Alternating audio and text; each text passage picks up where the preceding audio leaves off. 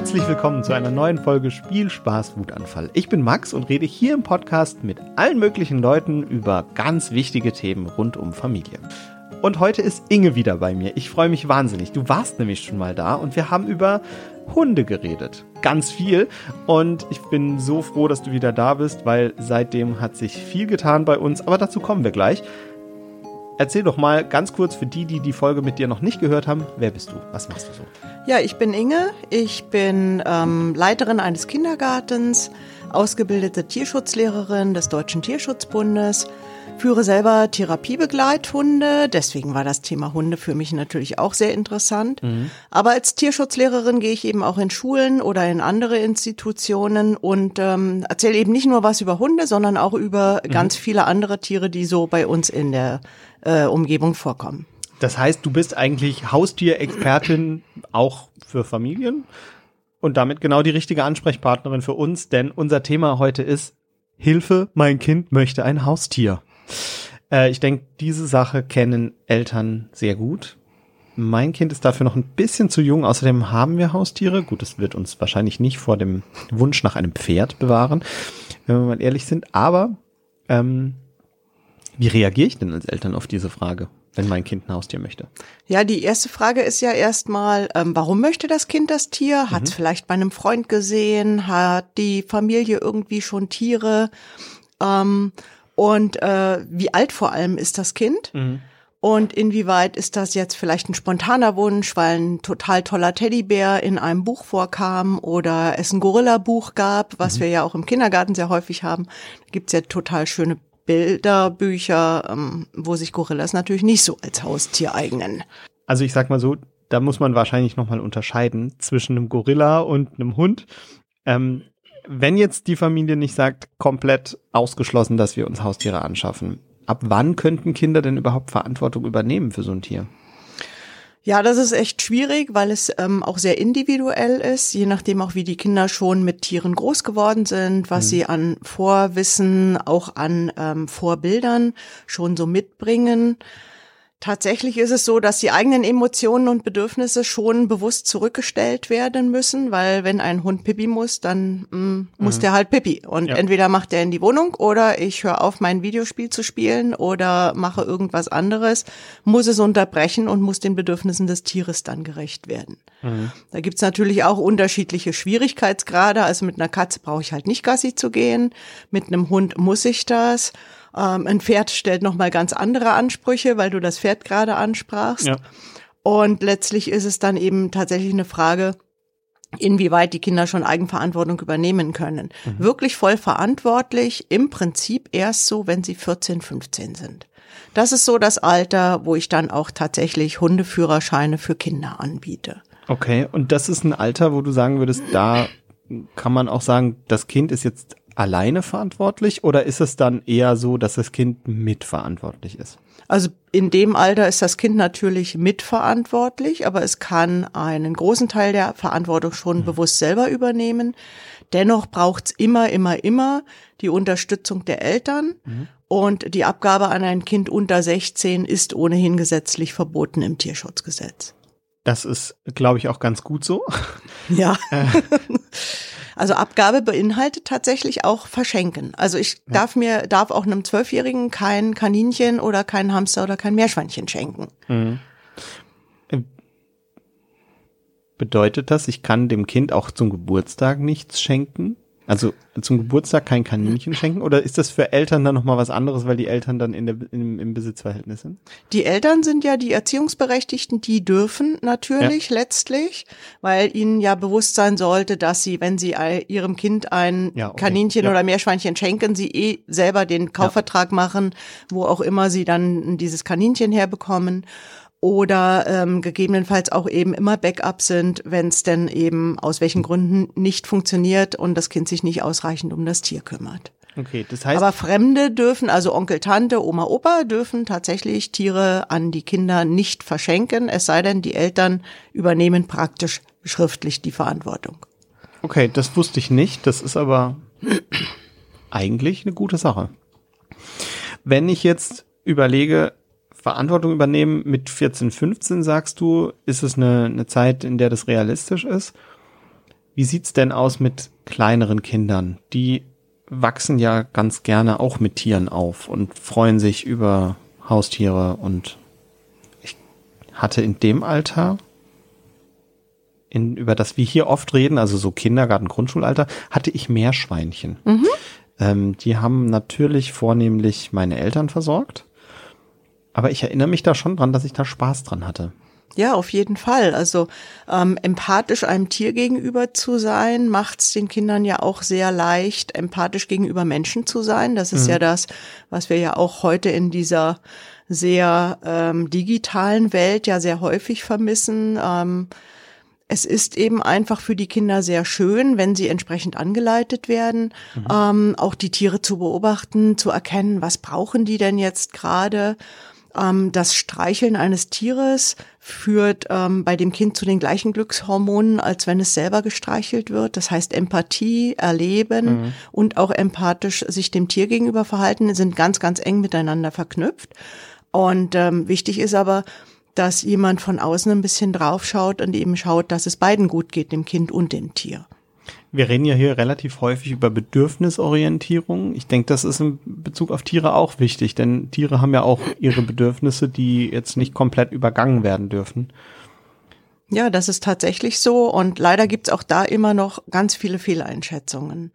Ne, mhm. also typisches Haustier, wenn ich jetzt in so einen Zoohandel gehe, ich weiß nicht, wie es hier bei euch in der Region aussieht, bei uns der Dena hat ähm, mhm. halt auch Tiere. Das typischste Haustier, was dort angeboten wird, ist das Kaninchen, weil mhm. das ist ein bisschen größer und ähm, quietscht auch nicht. Ähm, und danach dann das Meerschweinchen. Mhm. Und das Schwierige bei den Kaninchen ist, dass die tatsächlich nicht quietschen. Und wenn ein Kaninchen zeigt, dass es krank ist, ist es eigentlich schon kurz vor Tod. Ja. Ähm, das heißt, äh, Kaninchen haben ganz, ganz schwieriges Ausdrucksverhalten, wenn es ihnen nicht gut geht. Und deswegen wird auch häufig dieses, ich setze dem Kind das Kaninchen auf den Schoß und das sitzt da und lässt sich ausgiebig streicheln. Das ist nicht, weil das Kaninchen das besonders toll findet, sondern weil es einfach schockstarr ist und hofft, dass es schnell vorübergeht. Ähm, das ist also so ein klassisches Missverständnis, was okay. man tatsächlich bei trainierten Kaninchen die ja auch sehr häufig ähm, in Krankenhäusern eingesetzt werden. Mhm. Ähm, tatsächlich dann eben nicht mehr beobachtet, aber was sehr häufig falsch interpretiert wird. Das heißt, die Körpersprache und die Bedürfnisse des Tiers werden da konkret oft übergangen.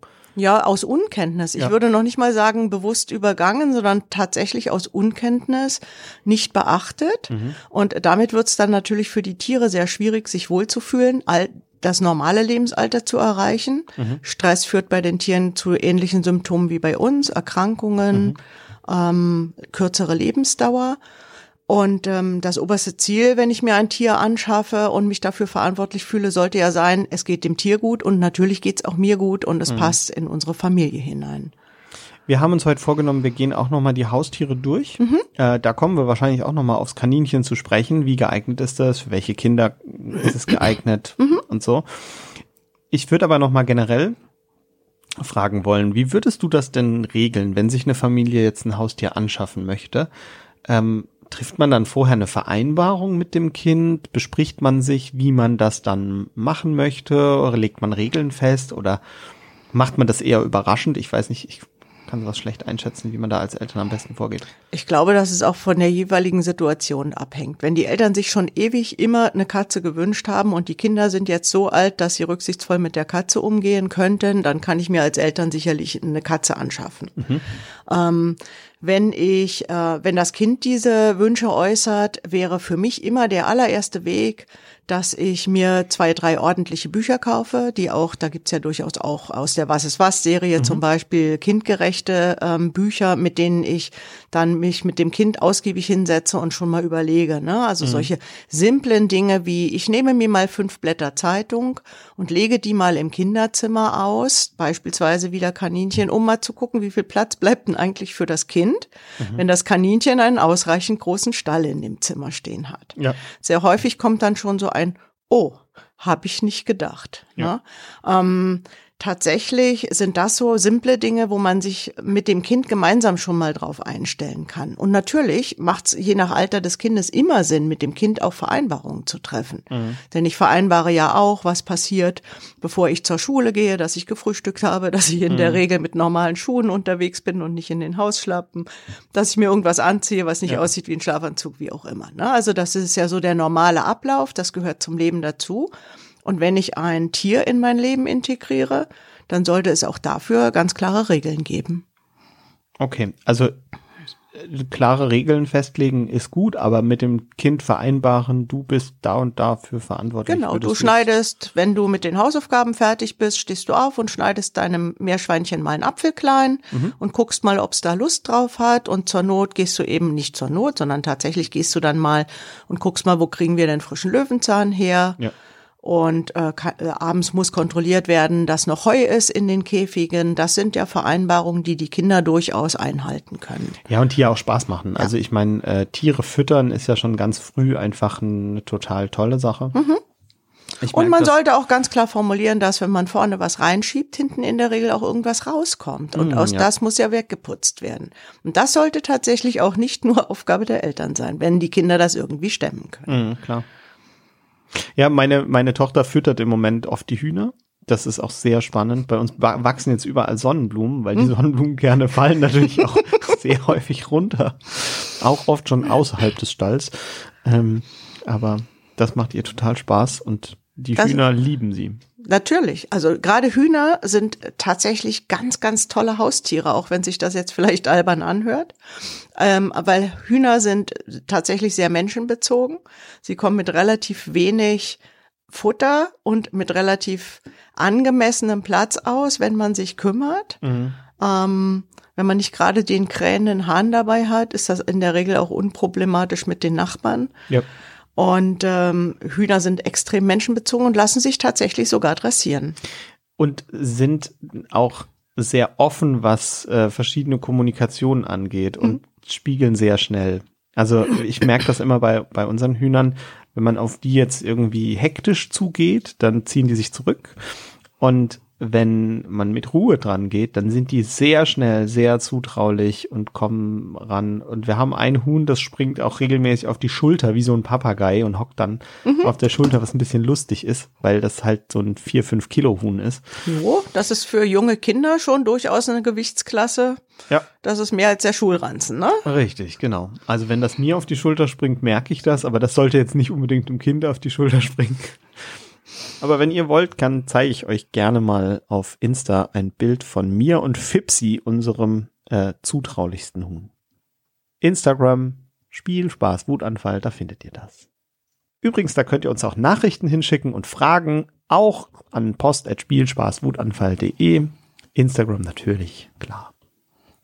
Ähm, gehen wir mal weiter äh, zur Hygiene. Also ich überlege jetzt, es gibt so Sachen, bei Hühnern ist das so eine Sache, die sind meistens draußen, die habe ich nicht im Kinderzimmer. Da ist die Hygiene nochmal was anderes. Würdest du ein Haustier in ein Kinderzimmer stellen? Nicht zwangsläufig. Also, also gut, ich meine, Hund, Katze laufen da eh mal durch oder dürfen ja, die da gar nicht rein? Doch, natürlich. Ähm, also natürlich ist genauso wichtig, wie sich mit den Bedürfnissen der Tiere vorher auseinanderzusetzen, mal zu checken, ist mein Kind vielleicht sogar allergisch gegen irgendein Tier. Oh ja, Denn stimmt. das Schlimmste, was passiert ist, dass ich mit voller Begeisterung ein Tier anschaffe und dann fahre ich nach zwei Wochen mit meinem Kind in die Notaufnahme und muss den Hund oder die Katze oder das Kaninchen wieder abschaffen. Mhm. Und ähm, gerade Kaninchen und Hunde sind Tiere, auf die ähm, Kinder ähm, durchaus allergisch reagieren können. Mhm. Ähm, ja, je nachdem auch, welche Aktivitäten die Tiere haben, macht Sinn oder auch nicht, die im Kinderzimmer aufzubewahren. Mhm. Ähm, die Tiere brauchen alle irgendwo Platz und deswegen auch vorhin so der Tipp, einfach mal hingehen und mal gucken, wie viel Platz ist das eigentlich, weil drei Quadratmeter ja. hört sich erstmal nicht viel an. Ah, Aber wenn ich einiges. die mal irgendwo hingelegt habe und das Kinderzimmer hat nur 15 Quadratmeter, mhm. dann habe ich schon eine große Fläche, auf der sonst vielleicht Fußball gespielt würde, Lego-Türme gebaut oder was auch immer, ja, ja. schon mal einfach effektiv für die Tierbehausung dann reserviert.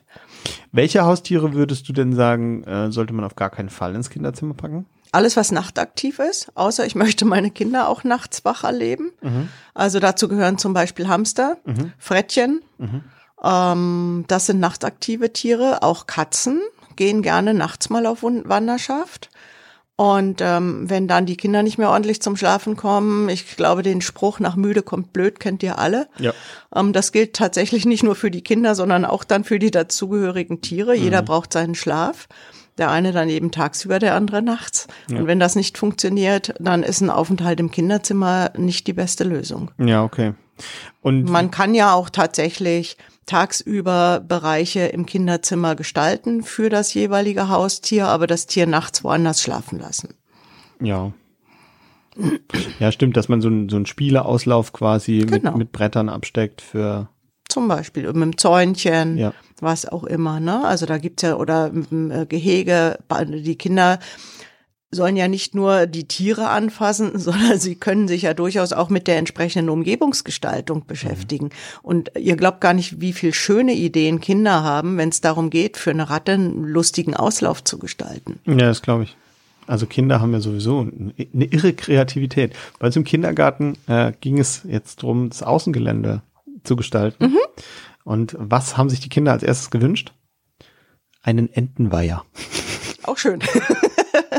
Genial. ich finde es total witzig, weil natürlich geht es nicht, ja. Also Schade. äh, der, der Entenweiher ist im Kindergarten natürlich nicht umsetzbar aus hygienischen Gründen, aus Aufsichtsgründen, alles Mögliche. Aber der Entenweiher. Spannend. Ja, ich finde es total witzig. Ja, Kinder haben durchaus einen Bezug. Und wenn man mh, auch gerade bei jungen Kindern ähm, schon immer mal den Fokus wieder auf Tiere lenkt, und dazu gehören für mich auch Insekten, Käfer, Bienen, ähm, alles, was so in unserer Natur unterwegs ist, dann bekommen die Kinder auch einen anderen Blick auf Haustiere. Mhm. Und dann gehört eine Ente vielleicht auch in den Kindergarten. Also ich, ich würde auch noch nicht mal sagen, eine Ente sollte nicht in den Kindergarten, aber ein Nee, Ententeich, ein, ein. Enten, Entenweiher ist einfach von der Gesamtkonstellation. Die BG würde wahrscheinlich sagen, ähm, Entschuldigung, nein. Tatsächlich schwierig. Genau. Also äh, hört sich jetzt vielleicht lustig an, aber für Kinder ein sehr geeignetes Haustier ist tatsächlich die Ratte. Ja. Ne? Aber zu der Ratte kommen wir nachher nochmal. Ich habe noch eine Frage zu dem Thema davor, nämlich zu dem Schlafen und Mhm. Ja. zu dem Kinderzimmer. Ähm, Hunde im Bett. Absolutes Reizthema für viele. Katzen im Bett. Äh, darf der Hund bei einem Kind im Bett schlafen? Mm, ja, warum nicht? Also ich meine, unsere Hunde heute ähm, sollten vielleicht nicht, wenn sie aus dem Siloberg äh, draußen ähm, unterwegs sind, direkt in ungebremst ins Kinderzimmer marschieren. Ne, das mache ich auch nicht auf mein Sofa. Also insofern, aber unsere Hunde heute sind ja sehr gepflegt. Sie sind geimpft, sie sind äh, regelmäßig beim Tierarzt in der Regel. Ich habe so ein Piepen im Ohr. Nee, das ist dein Hund, der schnarcht. Ernsthaft? Ja. Krass. Ich finde auch, dass, dass wir das auf jeden Fall hier drin lassen und euch auf Insta gleich mal einen Kurzfilm machen. Die Ellen macht gleich mal ein Filmchen von Nico, der schnarcht. Äh, und wir machen einfach weiter. Genau, also für Hunde ist es tatsächlich absolut logisch, mit dem ähm, Rudel zu schlafen. Das heißt, die würden natürlich, wenn sie die Wahl haben, Ja. auch immer bei den Menschen schlafen, bevor man sie im Wohnzimmer oder in irgendeinem separaten Raum legen würde. Denn tatsächlich sondern Hunde immer nur die aus, die sich nicht benommen haben. Ja. Und ähm, Rudelschlafen ist für Hunde tatsächlich ganz normal. Ja. Wenn jetzt das Kind sehr jung ist und ich Sorge habe, dass der Hund mit seiner großen Liebe und seinen 45 Kilo das Kind erstickt, dann regel ich das anders. Dann kann Ja. der Hund ja vielleicht auch vorm Bett schlafen. Ja. Aber tatsächlich ähm, sind Hunde und Katzen sehr menschenbezogen und möchten schon gerne bei uns sein. Und wenn das nicht zu Unruhe führt, spricht aus meiner Sicht nichts dagegen. Ja, finde ich total gut. Also ich habe als Kind auch immer ähm, mir gewünscht, dass der Hund bei mir pennt und irgendwann, also wir hatten so einen Labrador und irgendwann hat der Labrador entschieden und jetzt äh, schlafe ich in einer Kiste voll mit Kabeln vor dem Bett. Und dann hatte dieses diese Kiste, wo einfach nur so so äh, Kabel drin rumlagen, als sein Körbchen auserkoren, hat sein Lammfell dort platziert und dann hat er da geschlafen. Genau. Also so ein geschützter Bereich, sich irgendwo anlehnen, am Fußende gegen das Fußteil mhm. oder in einem Körbchen oder Kiste vorm Bett, ja. ist durchaus für die Hunde eine super Lösung. Ja. Ja, unser, unser Hund im Moment schläft immer gerne auf dem Balkon, gerade jetzt im Sommer, weil äh, es ist halt einfach warm und mit einem entsprechenden Fell hat man keine Lust, dann ja. äh, in den Innenräumen zu schlafen. Also mein ältester Labrador ähm, Therapiebegleithund ja. ähm, hat ist schwarz ja. und der bringt's wirklich, der legt sich in die pralle Sonne, bis du wirklich das Fell nicht mehr anfassen kannst. Da ja. kannst du Eier drauf braten und dann kommt er rein und haut sich auf den kalten Steinfußboden, bis ja. er wieder runtergekühlt ist, um dann dieses Spielchen gefühlt 30 Mal am Tag zu wiederholen. Ja. Also irgendwie muss es schön für ihn sein. Da kommen wir auch wieder zu einem wichtigen Tempo, äh, äh, Thema, dass tatsächlich die Tiere sich auch so bewegen dürfen, im Idealfall, wie es gerade ihrer jeweiligen Stimmung und ähm, ihrem jeweiligen Zustand entspricht. Mhm. Also nur weil ich Höhlen toll finde, heißt das nicht, dass der Hund, das Kaninchen oder die Katze die Höhle vielleicht gerade toll findet. Ja. Und umso wichtiger, dass sich dann die Tiere eben auch selber entscheiden dürfen. Ja. Du hast das gerade mit dem Silo schon angesprochen. Ähm, Hunde und Katzen haben ja ab und zu mal äh, die Angewohnheit, sehr schmutzige Dinge zu tun. Also ich habe auch schon äh, einen weißen Kater gesehen, der dann nicht mehr so sehr weiß war, nachdem er seiner Freizeitbeschäftigung nachgegangen ist.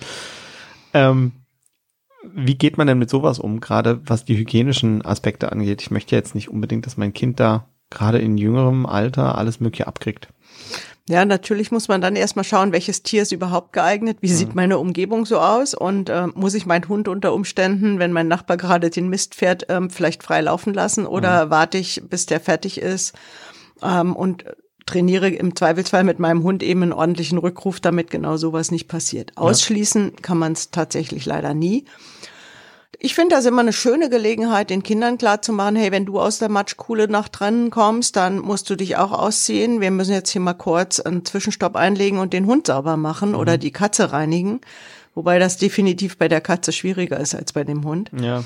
Ähm, es ist aber tatsächlich so, dass die meisten Tiere ja durchaus mit ich sag mal, normalen Dingen aus der Umgebung umgehen. Also Dreck, der den Kindern auch in anderer Form begegnen würde. Die gehen ja jetzt nicht in irgendein Chemielabor und bringen mhm. dann irgendwelche bösen chemischen Sachen mit. Ähm, man sollte zumindest eine ich sag mal, einigermaßen angemessene Affinität zu äh, Schmutz und Dreck haben. Also meine mhm. Kinder durften sich immer dreckig machen. Die mussten dann damit leben dass sie sich im Zweifelsfall vor der Haustür ausgezogen haben, weil wir ja. überlegt haben, ob die Hose besser in die Mülltonne oder in die Waschmaschine wandert. Kommt vor, ist normal. Und ich glaube, dass das auch unglaublich wichtig ist für die Kinder. Ja. Und ähm, das auch bei den Tieren zu sehen und mal festzustellen, hm, ich finde jetzt die Schlammkuhle eigentlich mit Gummistiefeln auch cool, aber wenn der Hund da drin war, dann stinkt der wie die Hölle. Das gehört zum normalen Leben dazu. Ja. Also wir machen das mit dem Kind auch so. Und äh, ich mache mich selber auch noch wahnsinnig oft dreckig. Also gerade, ich meine, wenn ich, wenn ich den Hühnerstall sauber mache, da kommt man mit Dingen in Berührung und manchmal auch auf eine Art und Weise, die man nicht haben will. Gerade wenn das Huhn auf der Schulter sitzt, ähm, die, die sind halt existent in dieser Welt. Und äh, dann ist man hinterher schmutzig und muss duschen. Das muss man dem Kind klar machen. Ich habe nur so ein bisschen die, die äh, furchtbare Situation vor Augen. Der Hund hat dann äh, irgendeinen Misthaufen gefunden und wälzt sich drinne. Mhm. Absolut unschöne Geschichte. Ja. Das, da helfen meistens auch drei Gießkannen Wasser dann nicht so richtig. Nee, da braucht's auch, wenn ich kein großer Fan davon bin, in der Regel äh, tatsächlich dann auch das Hundeshampoo und mhm, nach Mist, also noch weit vor Misthaufen kommt bei mir Ode Fuchs. Also wenn du durch den Wald gegangen bist Kannst und dein Hund hat sich in irgendetwas Gelbem gewälzt, dann ist das in der Regel Fuchskot. Ja. Und da hast du mehrere Tage von, trotz täglich gewaschen. Also das ist schon eklig vom Geruch her, tatsächlich aber von der Hygiene her. Ähm, ja, natürlich lege ich den Hund so nicht ins Bett. Mhm. Gar keine Frage. In der Nähe von uns hier ist eine Fabrik, die äh, ganz leckere Sachen herstellt, nämlich Chips und mhm. solche frittierten Dinge. Und ab und zu fließen da mal irgendwelche Abwässer Richtung Rhein. Auch schön. Und an dem Punkt, wo diese Abwässer in den Rhein eintreten, ist so eine richtig schöne Fettlache. Das ist der Spot, wo Hunde sich reinstürzen. Und wenn sie dann bis über die Ohren voll im Frittenfett stecken, das ist auch echt widerlich. Das kann aber auch tatsächlich für den Hund gefährlich werden. Also das ist so eine Stelle, wo ich dann wahrscheinlich nicht mehr hingehen würde. Ja. Denn dieses Fett verschließt eben auch die Poren. Mhm. Und das kann ähm, für die Hunde auch sehr unschön werden. Auch wenn sie nicht über die Haut schwitzen. Ja. Aber, aber ähm, es findet tatsächlich Luftaustausch statt und Mhm. die Hautoberfläche so zugeklebt mit Fett ist, Ist sehr ungünstig. Na, also das sollte man tunlichst vermeiden. Und auch in der Nähe von Fabriken, wo so diese Blaualgen sind oder ähnliches, da eben tatsächlich schauen, dass weder die Mhm. Vorsichtig Kinder noch die Hunde ins Wasser gehen. Das kann richtig gefährlich werden. Ja, also zum Glück ist unser Hund da auch immer abrufbar in solchen Situationen. Der, der hat da kein Problem mit. Also meistens ist es dann so, dass wir Bescheid wissen, wo er hin soll und wo nicht. Aber das ist, also ich habe schon Hunde gesehen, die da rauskamen aus diesem Loch und das war schon Ungünstig. speziell. Das passierte natürlich bei äh, Tieren wie Kaninchen, Meerschweinchen, Hühnern in der Regel Ja. nicht. Genau. Ne? Also insofern muss man dann eben auch schauen, ähm, wie bedürfnisgerecht kann ich denn jetzt mit dem Tier auch umgehen. Ich denke, es haben ja nicht alle Leute die Möglichkeit, ne? Aber wenn ich die Möglichkeit habe, auch ein Tier im Garten zu halten, ist es ja vielleicht auch eine Option. Das ist zum Beispiel für Kaninchen definitiv immer die bessere Option. Für Denn Hühner was auch. für Hühner auf jeden Fall, ne, auch für Meerschweinchen. Ähm, tatsächlich werden ja Kaninchen ähm, von guten Zoofachhandel äh, nicht einzeln verkauft, Mhm. sondern immer im Doppelpack mindestens, weil Kaninchen ja Gruppentiere sind und Meerschweinchen auch. Mhm. Ähm, und wenn ich mehrere Kaninchen habe, dann wollen die eben auch das tun, was sie in der Natur tun. Sie buddeln nämlich. Und das geht auf dem Laminatfußboden und auf dem Teppich im Kinderzimmer natürlich nicht. Ja. Insofern ist die Haltung im Garten äh, mit einer entsprechenden Unterkunft, die dann auch frostsicher sein darf, durchaus, wenn man die Kaninchen gut gewöhnt, auch über den kompletten Winter hin möglich, wenn ich bestimmte ähm, Voraussetzungen erfülle.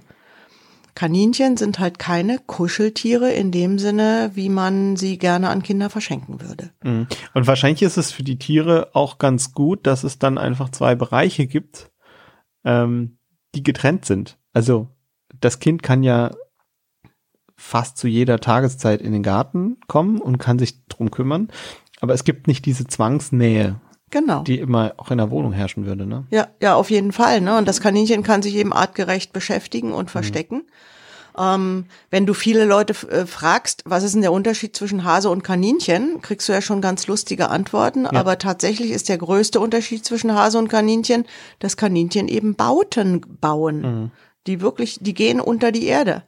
Und wenn ich ähm, einen Außenbereich für ein Kaninchen gestalten möchte, dann ist das allererste, was ich tue, anderthalb Meter tief den Boden ausheben, Ja. ein Netz reinmachen, ein Metallgitter reinmachen und diesen Boden wieder einfüllen. Oder Beton. Oder das, aber äh, mindestens mal ein Drahtgitter. Ja. Beton hat halt immer den Nachteil, dass Feuchtigkeit nicht abfließt. Ähm, Ja. Du brauchst das Drahtgitter alleine schon, weil nicht nur damit die Kaninchen nicht rauskommen, Sondern, dass sondern der damit der Fuchs nicht reinkommt. reinkommt oder der Marder, ganz genau. Ne, so, das heißt, das ist schon durchaus mit Aufwand verbunden, aber damit gewährleiste ich dem Kaninchen, du kannst unter der Erde leben Ja. und du kriegst oben gegebenenfalls deinen isolierten Stall, in dem du dich auch aufhalten kannst und dann such dir aus, wo es dir am besten gefällt. Ja.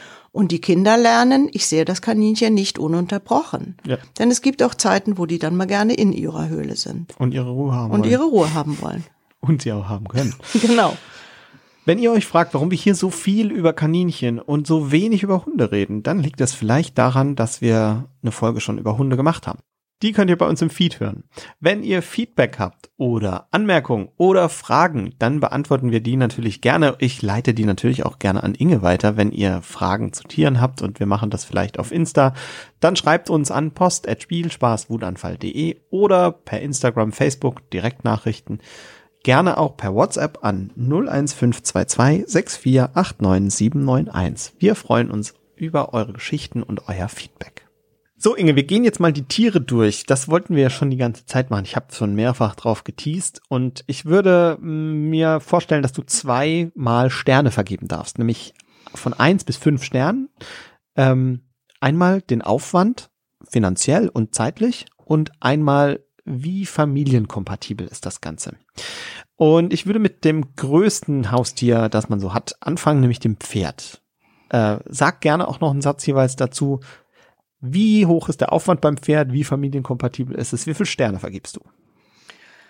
Also der Aufwand beim Pferd ist sowohl finanziell als von der Zeit her extrem hoch. Wir mhm. reden hier von locker 6.500 Euro im Monat, die äh, im Jahr, Entschuldigung, ja. ähm, die anfallen würden.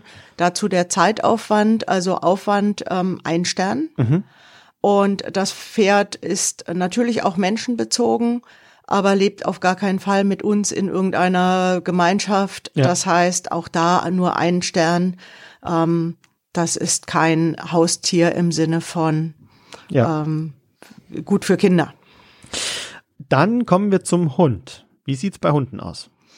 Bei Hunden habe ich einen, ähm, immer noch einen relativ erheblichen Zeitaufwand mhm. durch ähm, Spazierengehen, Füttern, alles was anfällt. Dazu ähm, einen Kostenaufwand, der so im Jahr etwa bei 2200 bis 2500 Euro liegt, mhm. je nachdem, wie ich das Tier ausstatte. Ähm, da würde ich drei Sterne vergeben im ja. Bereich Familienkompatibilität, also auch kinderfreundlich und ähm, Bezugspunkt für Kinder tatsächlich fünf Sterne, weil äh, der Hund sich auf jeden Fall in unsere Familienabläufe mit integriert. Und total dabei ist bei allem, ne? Am liebsten. Ja. ja. Mittendrin statt nur dabei. Genau das. So ist unserer immer, der liegt nämlich immer im Weg. Ja. Ähm, und dann wären wir auch schon beim nächsten Haustier, nämlich der Katze. Mhm. Wie sieht's da aus? Bei einer Katze, ähm, die Kosten unterschätzt man sehr häufig. Die liegen sehr ähnlich wie bei einem Hund. Auch okay. je nachdem, äh, wie äh, was für eine Katze ich auch habe. Ähm, tatsächlich sind wir auch da im Drei-Sterne-Bereich. Mhm. Das heißt, wir reden so von knapp 2000 Euro, mhm. ähm, die im Jahr fällig werden. Katzen je nach Typ und äh, je nach Rasse sind durchaus Familienmitglieder, aber wie sagt man immer so schön, der Hund hat Halter und die Katze hat Servicepersonal. Ja. Also da eher im Bereich vier Sterne, ähm, nicht wie beim Hund fünf Sterne, mhm. aber durchaus auch in die Familie integriert. Cool. Äh, wir werden weiter eine Nummer kleiner und gehen äh, zu Kaninchen. Mhm. Die hatten wir heute schon ein paar Mal als Beispiel dabei. Wie sieht's mit den Kaninchen aus?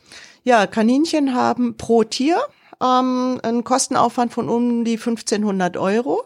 Das ist da doch noch relativ das viel. Das ist sehr viel. Ähm, und tatsächlich ähm, darf man, wenn man Tiere, art, also Kaninchen artgerecht halten möchte, keins alleine halten. Mhm. Das heißt, ich muss mal locker mal zwei rechnen. Das heißt, ich bin auch da bei 3000 Euro. Das ist heftig. Für ein Kleintier vergebe ich da einen Stern denn äh, das ist schon ähm, sehr aufwendig. Mhm. Und für die, ähm, für die Kinderfreundlichkeit wäre ich maximal im Bereich drei Sterne. Also eigentlich gar nicht so sehr geeignet. Überhaupt nicht. Kaninchen okay. sind Tiere, die sehr schön sind zum Beobachten. Mhm. Dafür natürlich, deswegen auch drei Sterne. Ähm, aber keine Kuscheltiere, wie man sie sich so vorstellt. Mhm. Kaninchen. Sind Gruppentiere, die mit ihren Artgenossen gut klarkommen und die sich an uns gewöhnen und sicherlich auch mit uns Spaß haben können. Ja. Aber ähm, das sind keine, keine Zimmertiere, so wie ich jetzt einen Hund oder eine Katze in einem Innenraum halten könnte. Dann kommen wir äh, zum Hausgeflügel. Meine Hühner. Wie da. sind die zu bewerten? Ja, bei den, bei den Hühnern sind wir ja sehr ähnlich wie bei einem Pferd eher im Nutztierbereich. Mhm. Hühner sind ähm, für Kinder tatsächlich sehr gut. Mhm.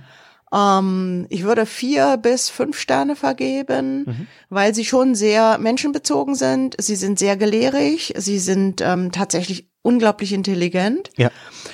Vom Aufwand her ähm, liegen sie so im Bereich zwei Sterne. Sie brauchen nicht ganz so viel ähm, Aufwand wie die Kaninchen. Sie, ich muss mit dem Huhn nicht Gassi gehen, dennoch muss ich mich relativ um sie kümmern. Und äh, wenn die Hühner nicht artgerecht gehalten werden, dann habe ich eben ganz schnell auch ein großes Problem mit Krankheiten. Ja, also ich muss sagen, wir haben ja die, die Innenperspektive mit unseren Hühnern und äh, haben einen Stall mit einigen Hühnern drin. Wir haben uns einiges an Arbeit vom Hals geschafft, weil man zum Beispiel mit automatischer Hühnerklappe solche Späße äh, muss man nicht morgens aufmachen und abends zu. Das funktioniert sehr, sehr gut. Wenn man den Stall richtig anlegt und das ein bisschen durchdacht macht, kann man sich Aufwand auch sparen, indem man das Ausmisten verringert vom Aufwand. Aber ich brauche pro Woche trotzdem mindestens eine Stunde für die, äh, für die Reinigung, eher mehr. Und es ist auch von der ja, von der Zeitdauer einfach äh, für, für die generellen Aufgaben gar nicht so wenig. Man, wir füttern täglich, die kriegen auch alles Mögliche an Gemüseabfällen und so. Also insofern, ich würde wahrscheinlich eher drei Sterne vergeben, weil es ist nicht so schlimm, wie man sich immer vorstellt. Mhm. Viele stellen sich das so wahnsinnig schlimm vor. Nö, ist gar nicht so schlimm. Also ich finde, es sind tolle Haustiere. Sind sie definitiv. Vor allem sind sie halt super menschenbezogen. Ja das ja. Und ähm, für Kinder ist natürlich immer toll, wenn sie Tieren irgendwas beibringen können. Ja, das klar. kann ich bei einem Hund, das kann ich bei einer Katze, wenn sie mitspielt. Ja, aber ich würde sagen, ein, ein Hund aber ist ein besser Hund kommt noch vor Katze. Katze. Definitiv. Ja. Also von der Reihenfolge her, wenn ich jetzt um, um Tricks, äh, von Tricks spreche, dann ist es tatsächlich die Reihenfolge Hund, Huhn, Kaninchen, Katze. Und es gibt wahnsinnig hübsche Hühner. Ja, das auf jeden Fall. Wenn euch das mal äh, ein Thema wert ist, dann schaut mal bei uns auf Insta vorbei. Wir machen uns eine kurze Collage von meinen verschiedenen Hühnchen, die da rumlaufen. Wir kommen zu unserem nächsten Tier. Das ist die Ratte. Wie ist die Ratte zu bewerten als Haustier?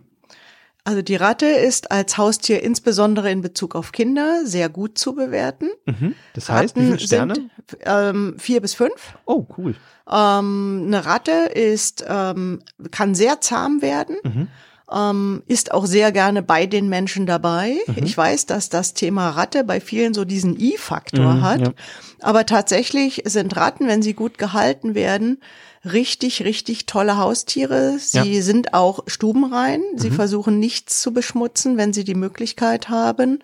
Und für die Kinder ist es halt schon cool, weil es ist ein relativ kleines Tier, mhm. was gerne bei ihnen ist. Also ich kenne durchaus Kinder, wo die Ratte beim Hausaufgaben machen mit dabei sitzt mhm. und ähm, auch durchaus äh, therapeutische äh, ähm, therapeutischen Zweck erfüllt. Ne? Also das ist cool. faszinierend, weil äh, durch die durch die Art und Weise, wie die Ratte auch das Verhalten des Kindes spiegelt. Mhm. Bei hektischen Kindern ist die halt hektisch. Die Kinder wollen aber gerne, dass das Tier bei ihnen ist. Also reduzieren sie sich von selber, ohne dass mhm. ich sagen muss, halt mal die Füße still. Ja. Und schon bleibt die Ratte dann auch eingekuschelt auf dem Schoß liegen oder liegt in der Armbeuge, während das Kind äh, schreibt. Also das habe ich durchaus auch schon selber ähm, miterlebt. Das ist, ja das ist voll faszinierend. Und Ratten werden nicht so alt. Ähm, auch das ist ein großer Vorteil in Bezug auf Kinder. Ich verpflichte mich jetzt nicht wie bei einem Hund unter Umständen mhm. für die nächsten 12, 15 Jahre, weil ich ja nicht weiß, wie sich mein Kind weiterentwickelt und wo die Wege hingehen.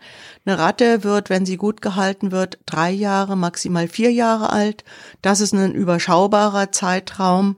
Ähm, tatsächlich dann eben auch etwas, was, ähm, was in äh, Hinblick auf Kinder ähm, schon durchaus Sinn macht. Und was, sie, was ist der Aufwand und die Finanzen? Also finanzieller Aufwand ist relativ gering. Mhm. Ähm, sowohl die Anschaffung als auch die Unterhaltung.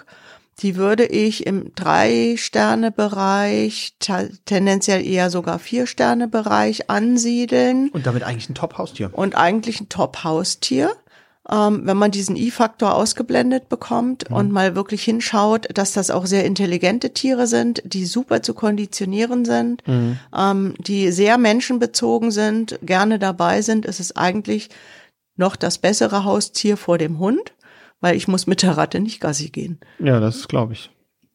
Und es ist also der Platzbedarf ist entspannt. Wenn die sauber sind, kann ich sie in der Wohnung mitnehmen? Ich kann ähm, für eine Ratte eine große Voliere, also so ein Meter, Meter 50 ähm, Standfläche, mhm. sehr gerne in die Höhe. Mhm. Ähm, durchaus für die Ratte ein sehr schönes, artgerechtes Zuhause bieten. Und wenn die dann auch noch Menschenkontakt hat regelmäßig, dann ist das ähm, ein richtig gutes Haustier. Super gehen wir zum nächsten Haustier, nämlich dem Meerschweinchen, das, was mhm. ich früher hatte. Genau.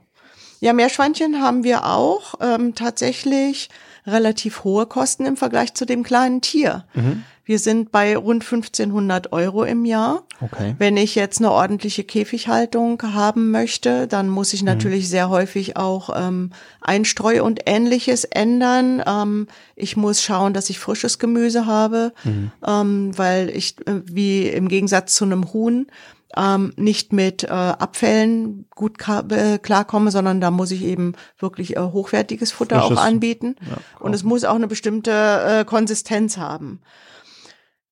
Deswegen ähm, das Meerschweinchen von den Kosten her im Drei-Sterne-Bereich. Mhm. Tatsächlich sind Meerschweinchen keine Einzelgänger, auch die müsste ich in der Gruppe halten. Ja. Und ähm, Meerschweinchen sind auch stubenrein, haben gerne Freigang ähm, und brauchen auch ähm, Menschenbezug. Aber sie sind eben auch gerne für sich alleine. Es sind Fluchttiere, das muss man eben berücksichtigen. Das heißt, für Kinder, die sich ja doch sehr schnell und sehr spontan bewegen, gerade bei jüngeren Kindern eher nicht. Eher schwierig. Eher schwierig, also da würde ich das so im Zwei-Sterne-Bereich ansiedeln. Also gar nicht so ein Top-Haustier. Nein. Okay. Das ist halt einfach zu halten, einfach zu Ja, vermehren, klar. einfach in der Zoohandlung äh, zu verwalten und zu verkaufen, Mhm. aber tatsächlich auch kein Haustier im Sinne von Kinder. okay. Ne? Gut, dann mh, kommen wir zu dem Tier, das wir letztens in Pflege hatten, wo ich auch ein bisschen voreingenommen bin, der Hamster. Ja, Hamster sind nachtaktiv. Mhm. Ähm, das heißt, Aufbewahrung im Schlafzimmer, hatten wir ja vorhin schon kurz angesprochen, kann doof werden. Ja. Ähm, ein Hamster ist ein Einzelgänger. Ein Hamster ist ein reines Beobachtungstier. Ja. Das heißt, Nicht schmusen. nicht schmusen. Hamster können beißen und fauchen wie eine Katze. Und insofern als Haustier grundsätzlich ähm, vollkommen ungeeignet aus meiner Sicht. Wenn man dann auch noch überlegt, dass der Hamster in der freien Natur zwischen zwei und fünf Kilometer am Revier Tag Revier hat und auch marschiert. Ja. Und man sich dann mal überlegt, in was für kleinen Butzen die Hamster in der Regel sind und dann ist da so ein Laufrad drin, damit die überhaupt ihrem Bewegungsbedürfnis gerecht werden, dann ist das für mich ein Tier, was eigentlich überhaupt nicht in Privathand gehört. Mhm. Also auch auf gar keinen Fall. Also Ähm, familieninkompatibel mit einem Stern, dazu noch Tierschutz äh, relevant. relevant und schwierig. Ja. Und äh, bei den Kosten ist es wahrscheinlich auch noch höher, als man denkt, oder? Weil der Ja. Hamster doch auch regelmäßig Gemüse Der braucht. braucht auch frische äh, äh, Nüsse, Gemüse, Kerne, ähm, alles Mögliche. Tatsächlich, wenn man ihn artgerecht halten würde, dann wäre der Aufwand ähnlich hoch wie bei einem Meerschweinchen. Leider findet das ja in der Regel nicht statt. Ja. Okay, also vom Hamster können wir in dem Fall abraten, auch aus der Sicht des armen Tieres. Ähm, dann würde ich sagen, wir kommen zu Vögeln. Wie sieht es mit so Sachen wie den Klassikern? Also wir gehen jetzt nicht auf alle Vogelsorten einzeln ein, das ist ein bisschen too much. Aber wie sieht's mit den Klassikern aus? Kanarienvogel, Wellensittich? Ja, also beides tatsächlich sehr schwierig, weil auch bei uns in der Regel nicht artgerecht zu halten. Für beide bräuchte ich ähm, mindestens mal ein halbes Zimmer, Also respektive eine große Voliere. Ja. Ähm, bei den Kanarienvögeln tatsächlich auch mit Außenkontakt oder mit mehreren ähm, Kumpelinen und Kumpels zusammen. Also wir haben in der Regel einen Hahn und mehrere Hennen dabei. Ja. Und ähm, allein, wer, wer das darstellen möchte, kann das tun. Es sind keine Kuscheltiere, Ja. ähm, es sind reine Beobachtungstiere und deswegen für den Bereich Kind aus meiner Sicht mit einem Stern vollkommen ungeeignet. Und Und von den Aufwand. Kosten her, ähm, ja, sie leben halt nicht sehr lange, wenn man sie ähm, so hält, wie sie in der Regel gehalten werden. Das ist sehr traurig für die Tiere, denn in der Natur könnten sie durchaus fünf, sechs, sieben Jahre alt werden. Bei uns schaffen sie es meistens keine zwei. Ähm, das gleiche oder ähm, sehr an, äh, sehr ähnlich ist es bei den Wellensittichen ähm, die ja sehr selten zu zweit gekauft werden und äh, dann auch unterbeschäftigt und mit zu wenig Platz. Freifliegende Wellensittiche hinterlassen auch mal Kleckse auf den Möbeln. Viele Leute wollen das nicht, also Ja. bleiben sie im Käfig und damit habe ich keine artgerechte Tierhaltung. Okay. Dann kommen wir noch zum Aquarium. Was ist mit dem Aquarium? Das Aquarium für Kinder Zum Beobachten super schön, Mhm. aber wenn das Kind Eigenverantwortung übernehmen soll, ist es mit dem Aquarium schlichtweg überfordert. Mhm. Also Aquarium ohne Erwachsene geht gar nicht. Mhm. Von den Kosten her ist das Aquarium relativ aufwendig, denn ich Mhm. muss alleine schon die Stromkosten für Pumpe, Licht, ja. ähm, ähnliches rechnen. Und ähm, tatsächlich auch, ähm, je nachdem, was für ein Aquarium ich pflege, ähm, habe ich einen relativ hohen ähm, Erhaltungsaufwand, weil ich ähm, regelmäßig ausdünnen muss die Pflanzen, ich muss mich um die Fische kümmern, ich muss gucken, Ja. dass sie nicht zu viel, zu wenig und nicht das Falsche fressen. Ähm, das ist aus meiner Sicht für Kinder absolut kein Haustier. Also Also ein Stern, ein Stern. ja, definitiv. Und dann würde ich sagen, du darfst noch abschließend einen ganz kurzen Satz zum Thema Geckos, Echsen und sonstige sagen. Ich glaube, äh, da wollen wir keinen über einen Kamm scheren. Also wir wollen jetzt niemandem zu nahe treten, der solche Haustiere hält. Aber wir gucken da im Bezug auf, was kann das Kind damit tun? Mal kurz drauf. Ja, also diese ganzen Exoten, mal abgesehen davon, dass es da eben ähm, ganz viele Verstöße gegen die artgerechte Tierhaltung gibt. Die äh, Tierauffangstation in Polch kann da ein äh, sehr, sehr langes, aufwendiges Lied von singen. Ähm, es sind keine Tiere für Kinder, definitiv nicht. Okay. Ne, Das sind Tiere, die kommen aus dem Regenwald, die haben ganz andere Ansprüche. Ähm, als Beobachtungstiere in einem gut geführten Aquarium wunderbar, aber tatsächlich, also Aquarium meine ich ein von irgendeiner Gesellschaft betriebenes, Ja, ja. externes Gebäude, nicht euer eigenes Aquarium. Tatsächlich sind das aus meiner Sicht nur dann Haustiere für Erwachsene, wenn sie sich ausgiebig mit der Haltung beschäftigt haben. Und sehr intensiv. Ja. Also hoher Aufwand. Hoher Eigentlich Aufwand. null Sterne. Kuschelfaktor Auch nicht da. nicht vorhanden. Gut. Wir haben alle möglichen abgearbeitet und damit kommen wir zu unserer beliebten Rubrik Flee, Fla, Flops.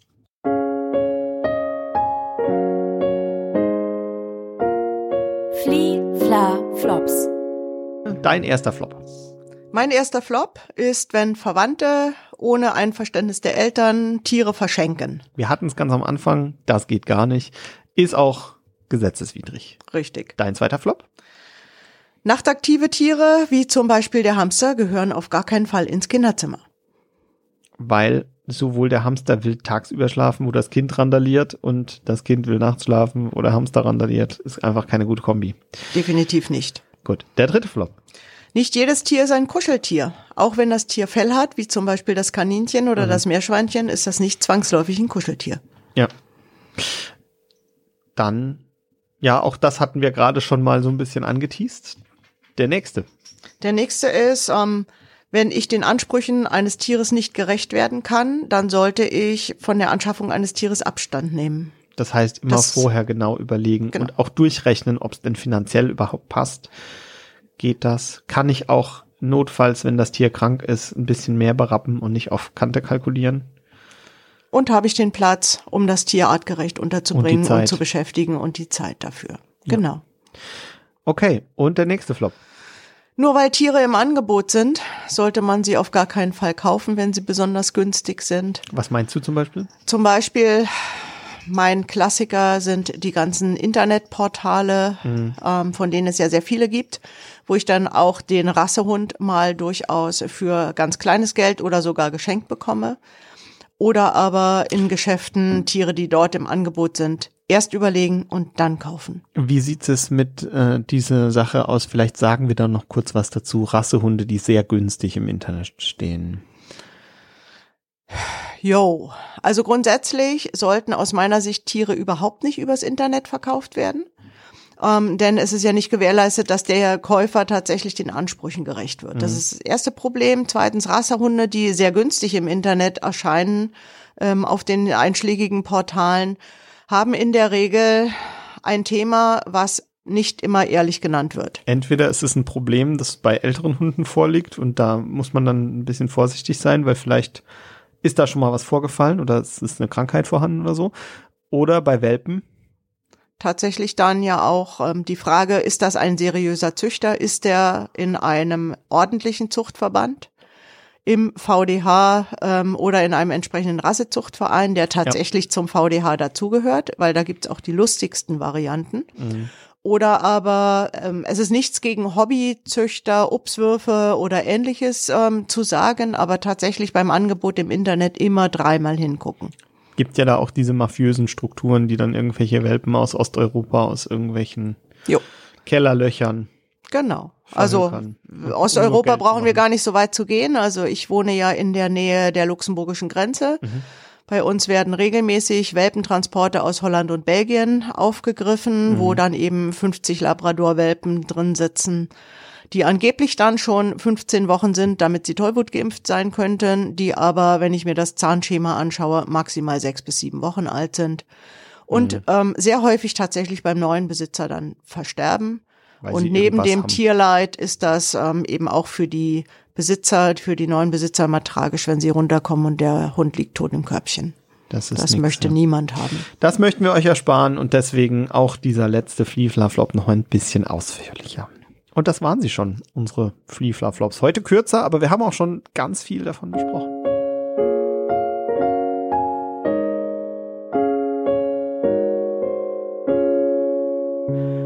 Ich habe jetzt noch mal was Persönliches. Ähm, ich habe ja gesagt, es ist viel passiert in unserer Anmoderation. Unser Hund äh, hat sich was wahnsinnig Nerviges angewöhnt. Ich meine, er liegt immer gerne im Weg. Das ist dieses mittendrin statt nur dabei. Aber in letzter Zeit wird er auch so ein bisschen unvorsichtiger und rüpeliger.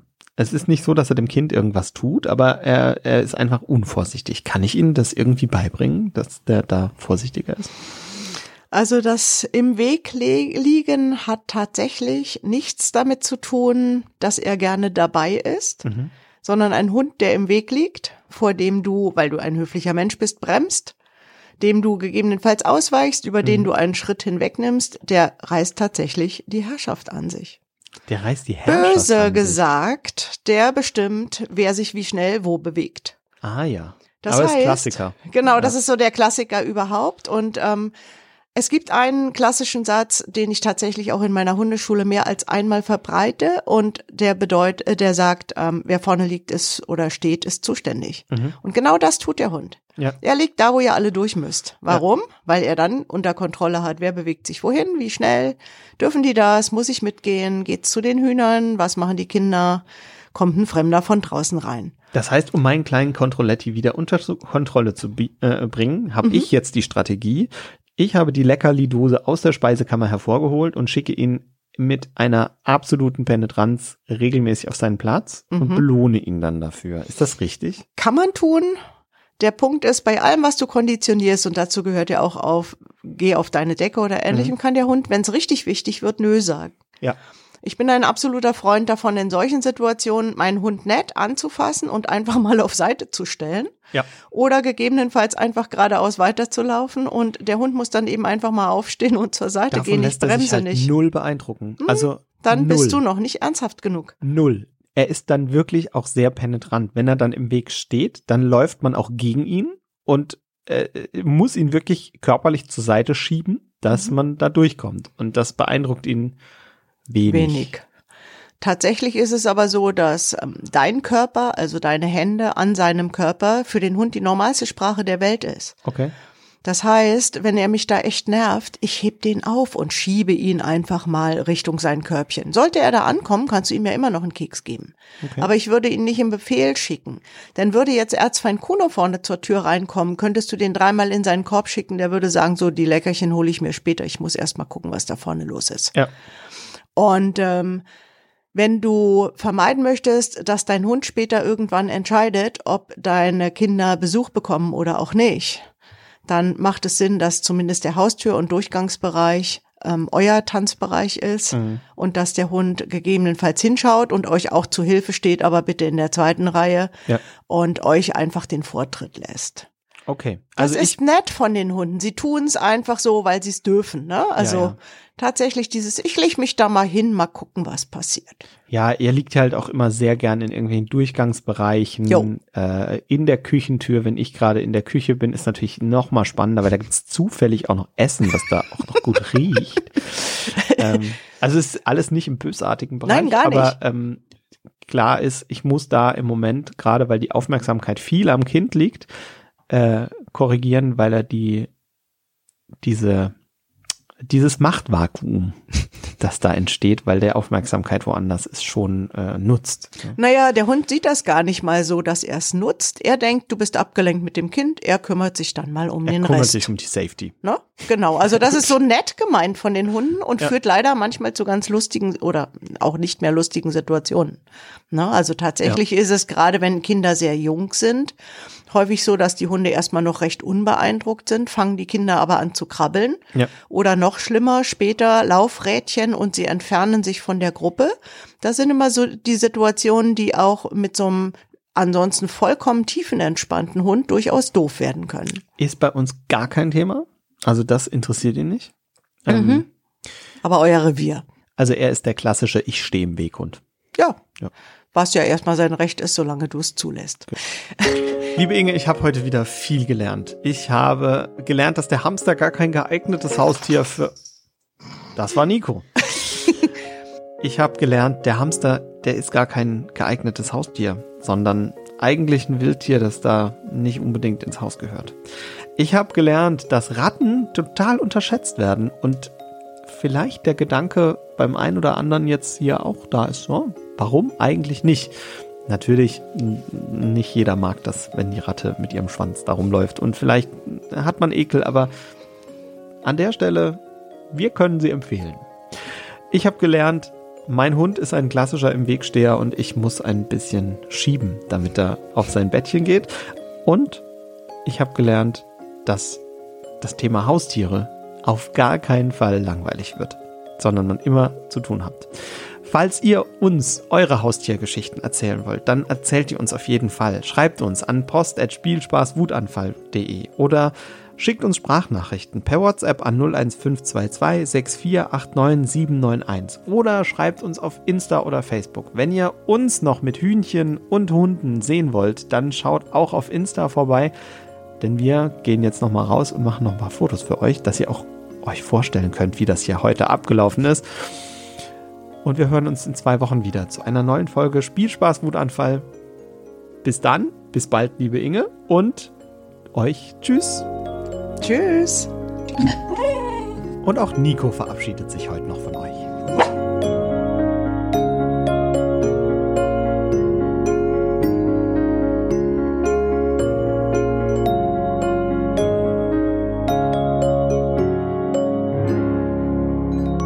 Spielspaß Wutanfall ist ein Podcast der Evangelischen Kirche der Pfalz.